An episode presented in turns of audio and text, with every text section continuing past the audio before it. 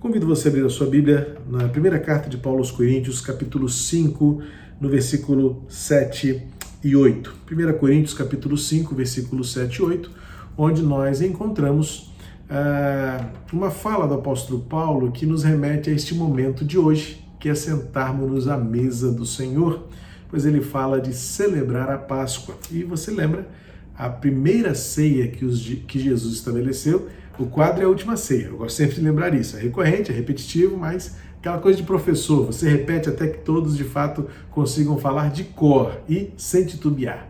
O quadro famoso é da última ceia.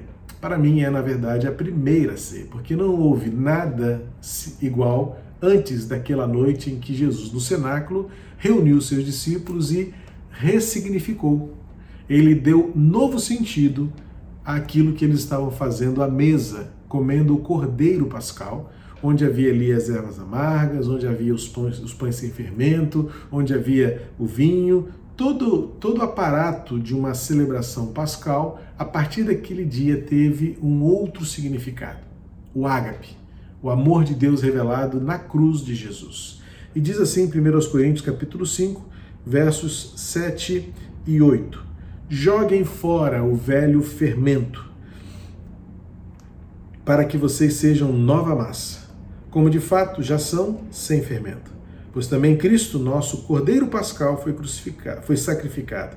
Por isso, celebremos a festa, não com o velho fermento, nem com o fermento do mal e da maldade, mas com o pão sem fermento, o pão da sinceridade e da verdade. Nesta pandemia, nesse tempo de isolamento social, eu vi também né, em algumas redes sociais que muitos de vocês dedicaram-se a novas habilidades. Vamos estudar, vamos aprender. E uma coisa que eu vi muita gente indo para a cozinha, não é? é? Nós do curso de gastronomia da igreja, né, aqueles homens que se matricularam nas aulas de gastronomia, nós só tínhamos uma aula. Mas valeu, foi justamente naquela aula que antecedeu, dia 14 de março Enquanto a aula estava acontecendo, a minha cabeça estava mil, porque na sexta-feira havíamos decidido que íamos manter o culto no domingo, dia 15, apenas com os saudáveis, os fortes, os, os, os não vulneráveis, né?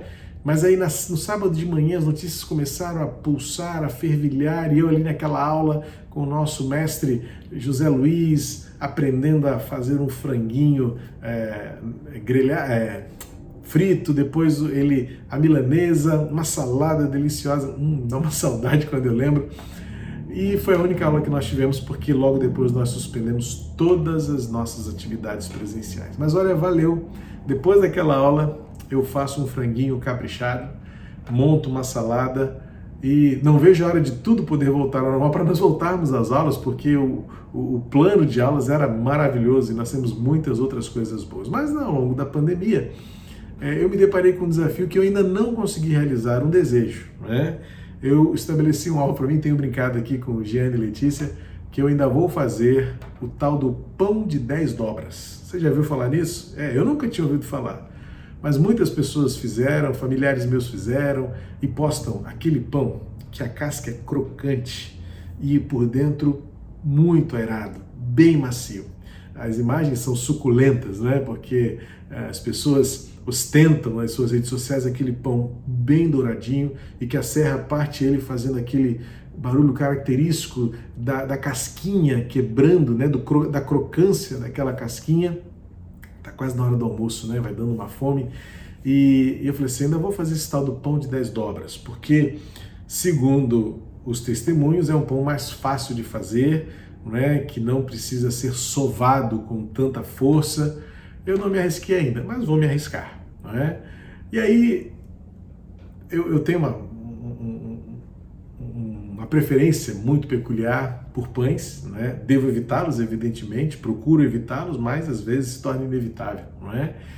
E o pão representa, esse, tem esse simbolismo né, do elemento básico da nossa alimentação. O pão representa a, a essência da nutrição, não é? nos remete ao primeiro alimento do dia, nos remete ao símbolo é, mínimo da, da, da, sobrevivência. Não é? E na Bíblia o pão tem todo esse, esse sentido, esse significado do que é viver. Não é? o maná que desceu do céu tinha características de, de um pão, não é? bem específicas, não era um pão especificamente, mas a gente encontra na Bíblia a figura do pão. É, quando eu fiz vestibular, eu lembro que uma das questões que eu ganhei de presente, na verdade, porque é interessante que conversando com colegas de turma, né, poucos acertaram essa questão. E quando eu disse, ah, mas que questão fácil, né? Sabe aquela, aquele detalhe da matéria que você assimilou com tanta facilidade e os outros não conseguiam assimilar? Evidentemente, havia outras matérias que eu também não entrava na cabeça e eu via meus colegas tratando aquilo com tanta facilidade. A pergunta era, por que, é, no vestibular que eu fiz de Química, né, tinha uma questão dizendo por que o pão é, é, o pão incha, não lembro exatamente quais são os termos, talvez esteja agora. É, não lembro exatamente qual foi a expressão denunciada da questão, mas era, em termos, era assim: qual a explicação química para o fato da massa do pão, na, na, ao ser levada ao forno, ela incha e cria é, este, esta característica airada dentro dela, né, no chamado miolo do pão? E a resposta era simples, né? É porque o elemento químico chamado bromato ao ser colocado é, sob temperatura, ele libera oxigênio, vira brometo, né? E, e aí nessa, nessa transformação química, o oxigênio, né, o ar, na transformação do calor, incha a massa e gera uma, o pão airado, essa, esse pão fofinho, como a gente diz, não é? E eu me lembro que na época algumas padarias faziam propaganda: pão sem bromato, pão sem bromato. Agora eu me, me eu não lembro se, qual, é, qual é a ordem, se é bromato primeiro ou brometo depois. Irmão Fausto, nosso engenheiro químico, me auxilia, eu me corrija, né? Não lembro agora se é bromato que vira brometo ou brometo que vira bromato. Eu não vou voltar a fita, não vou voltar a gravação, coisa de velha fita, né? Não vou voltar o filme, mas é fica aqui de forma bem descontraída é, é, essa minha falha de memória. Eu sei que um e outro, bromato ou brometo, Fausto, bota aqui na, na, no, no chat qual é o correto. Eu sei que existe uma transformação química que faz exatamente o pão. Só que esse elemento químico ele não é bom para a saúde. Ele altera né, e ele é maléfico né, na, na, na, nossa nutrição. E eu lembro que na minha adolescência, nessa época de vestibular, justamente, as padarias, havia uma perto de casa que até colocava uma faixa bem grande, né? Vendemos pão, pães sem bromato. E talvez por isso tudo é que eu assimilei também essa matéria. E eu aprendi desde cedo então que existem pães e pães. Existem pães e pães. É isso que Paulo está falando aqui. Paulo está falando de pães que, com mau fermento, torna-se um pão ruim. E na verdade, ele apela para o fato de que nós, sejamos como Jesus. E ele diz que Jesus é o pão sem fermento. Por quê? Porque o fermento, ele tem esta capacidade, a função do fermento numa massa é fazê-la crescer. Mas de que forma? De forma não autêntica. Dar a ela um volume, uma aparência que não reflete a essência, porque é justamente uma massa muito aerada. Claro que ninguém gosta de bolo solado, mas é uma, é uma ilustração que se faz para mostrar que um bolo muito aerado é um bolo cheio, ou pelo menos com fermento. A... E, e Paulo está dizendo, mas isso não é autenticidade. Esta não é a verdade e a sinceridade que ele está dizendo aqui no versículo 8. E para Paulo, viver sem o fermento se refere aos valores de uma sociedade sem Deus que são caracterizadas, como ele diz aqui, pela maldade, pelo mal e pela maldade. Ele, inclusive, diferencia mal e maldade, porque o mal é uma natureza e a maldade é a atitude. Nós temos em nós uma essência que tende a nos levar a atos de maldade e atos maldosos, fruto de um mal que procura dominar o nosso coração e a nossa mente. Então Paulo diz para a gente: celebrem a festa, não com o fermento velho. Qual é o fermento velho a que ele se refere aqui? São as práticas movidas e motivadas pelo pecado, pelo desconhecimento da graça, pelo apego à lei. e pela ignorância acerca da moralidade e do sentido da vida em Jesus Cristo.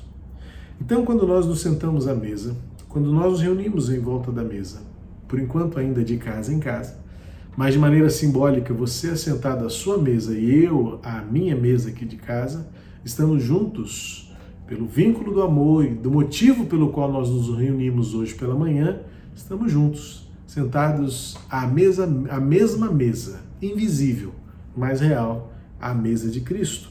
E então Paulo está dizendo aqui: celebrem a festa. Eu queria pensar nessa expressão do celebrar a festa como uma razão de alegria. É sempre bom lembrar que celebrar a ceia do Senhor não é rememorar um funeral. Muitos transformaram a celebração da ceia do Senhor em uma experiência tão lúgubre, tão cinzenta, tão à meia luz, que não representa e não significa aquilo que de fato ela deve representar em nós. É verdade que aquela primeira noite no cenáculo teve sim uma realidade é, tenebrosa, assustadora, ameaçadora. Eu posso imaginar aquela noite em que Jesus preparou seus discípulos falando de traição, falando de proximidade da morte, falando de perseguições. Deve ter sido uma noite muito difícil. Mas aquela mesa apontava para um sepulcro vazio. Aquela mesa que antecedia a cruz prenunciava o dia da glória, o dia do triunfo. E então aquilo que primeiramente foi uma experiência assustadora, temerosa, transformou-se numa razão de celebrar a vida, o entusiasmo do existir, do recomeço da graça redentora em Jesus Cristo. Então veja que o apóstolo Paulo agora transforma aquilo que era cinzento na mais efusiva e na mais intensa coloração. Por isso, os elementos utilizados na celebração da ceia, como um elemento fundamental e básico, como o pão e o vinho, nos remetem à realidade daquilo que é minimamente, mas suficientemente essenciais para a festa: a vida e a alegria, a satisfação e o contentamento. A natureza humana, movida pelo mal, estabelecida em atos de maldade, ofuscam o brilho da festa, tendem a tirar de nós e, por esquecimento, afastar da verdadeira razão pela qual nos assentamos à mesa. Então, Paulo tem que trazer a memória daqueles crentes que estavam sendo disciplinados que estavam sendo ensinadas a viverem como cristãos autênticos, de que a principal marca daquele que se assenta à mesa para celebrar a festa da Páscoa deve ser o que ele diz aqui: sinceridade e verdade. A sinceridade tem a ver com a genuinidade. A palavra sincera, você já deve ter ouvido falar isso, se não, este é o sentido dela. Vem da junção de duas expressões, sem cera. Por isso que sincera tem tanta solenidade, porque exatamente vem desta junção de algo que não tem cera. E por que isso tem a ver? É a cera que limpa o chão? É a cera que dá o brilho? Não. É a cera que esconde as falhas? É a cera que disfarça as faltas, mas que diante de alta temperatura e do sol, ela, ela derrete e mostra os verdadeiros erros as verdadeiras falhas. Ah, nos mercados da antiguidade, as peças e os móveis de madeira ou até mesmo de cerâmicas eram vendidas preferencialmente ao sol, como um atestado, como uma chancela e uma garantia de que eram autênticas e que não havia cera para falsificá-las, para torná-las não autênticas. É isso que Paulo está dizendo. Nós corremos o risco de muitas vezes disfarçar, mascarar quem nós somos e o que estamos fazendo e o porquê estamos fazendo, com emoções, com sentimentos, com intenções, com motivações que nada tem a ver com o caráter de Jesus. Então, Paulo está dizendo: celebrem a festa. Celebrem a festa com um coração genuíno. Celebrem a festa com as motivações autênticas. Celebrem a festa sabendo o que significa a verdade. Por isso, quando pensamos em fazer um pão, seja ele de dez dobras, seja ele qualquer outro tipo de habilidade culinária, lembremos-nos que o Senhor nos fez para sermos pães sem fermento, que não é fermentado por aquilo que leveda, altera e adultera e muitas vezes falsifica, mascara, aera, né, o enche de ar. Jesus nos chamou para sermos autênticos e verdadeiros, assentados à mesa do Senhor, como pães sem fermentos, que celebram a festa. Não é mais um funeral. Na verdade, nunca foi. Mesmo naquela primeira noite no cenáculo, ou a última noite do encontro de Jesus com seus discípulos antes de morrer na cruz. E a primeira celebração, significando a ressurreição em Jesus, mesmo aquela noite, quando olhada na perspectiva da eternidade, ela foi uma noite de glória. Ela foi uma noite onde ali a maldade e o mal foram peneirados, onde Judas, mesmo sendo ele o traidor, viu-se revelado, conhecido porque ninguém que se assenta à mesa do Senhor esconde-se, nem de si mesmo, muito menos daquele que sabe de todas as coisas. Portanto, o desafio para mim e para você nesta manhã é o que o apóstolo Paulo resumiu: celebre a festa. Mas não permita que o fermento do mal, da maldade, da falsidade dominem o seu coração e impeçam você de refletir e revelar a verdade e a sinceridade em Jesus. Sentemos-nos à mesa do Senhor. Eu vou me sentar à mesa com minha família, convido você a sentar-se à mesa com a sua e ter um momento de celebrar a festa. A festa da Páscoa, da liberdade, da nova vida, da verdade e da sinceridade que obtivemos lá na cruz. Somente pela cruz podemos realmente ser quem Deus quer que nós sejamos. Nada mais interessa, nem mais nem menos somente aquilo que Jesus quer que nós sejamos, refletindo a sua glória, o seu caráter e o seu amor. Vamos sentar à mesa do Senhor. Deus abençoe a sua vida e até daqui a pouquinho, juntos celebrando a ceia do Senhor.